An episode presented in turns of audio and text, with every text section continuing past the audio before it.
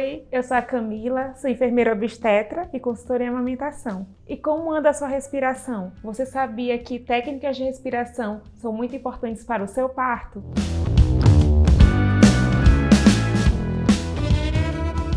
Nesse vídeo nós não vamos ensinar nenhuma técnica de respiração, até porque antes de tudo você precisa entender como elas vão te ajudar na hora do parto. Mas não se preocupe, pois nós estamos preparando um material sobre isso muito mais completo. O ato de respirar não requer de nós um grande esforço, até porque o nosso organismo busca todos os dias um caminho mais fácil, fazendo com que o cérebro exerça o menor nível de esforço possível. Normalmente, nosso processo de expiração é executado pelo nariz, mas podendo ser feito também pela boca. Inclusive, durante o parto, é sempre indicado expelir expelir o ar pela boca durante as contrações, pois essa é uma parte muito intensa no trabalho de parto e requer um trabalho árduo das narinas. No entanto, fazendo esse movimento de expelir o ar pela boca, além de dividir esse encargo, ajuda na melhor distribuição do ar que expiramos e inspiramos. A técnica é realizada regularmente para ampliar sua respiração, permitindo que você use toda a sua caixa torácica, incluindo o diafragma nesse jogo, ajudando você a controlar o ritmo respiratório durante o parto, pois esse controle ajuda diretamente ao estado de consciência da mulher. Um exemplo simples, mas que vale a pena citar, é quando você está no estado máximo de estresse e começa a puxar o ar e soltar o ar controladamente, até a oxigenação do seu cérebro regular e você conseguir se acalmar. Sendo assim, você consegue perceber que a respiração está totalmente ligada à sua mente. Cada trabalho de parto tem o seu próprio ritmo, mas o controle da respiração está totalmente ligado ao controle emocional, a concentração nos ritmos, quantidade de expirações e inspirações. Mas lembrando que no meio desse mix de sentimentos e hormônios que o parto traz, fica muito difícil lembrar de controlar a respiração, principalmente no meio de contrações e dores, e a ansiedade de olhar para o rostinho do bebê, pois sabemos que a, a teoria é diferente da prática, não é mesmo? Mas aí que vem a dica importante, anote aí.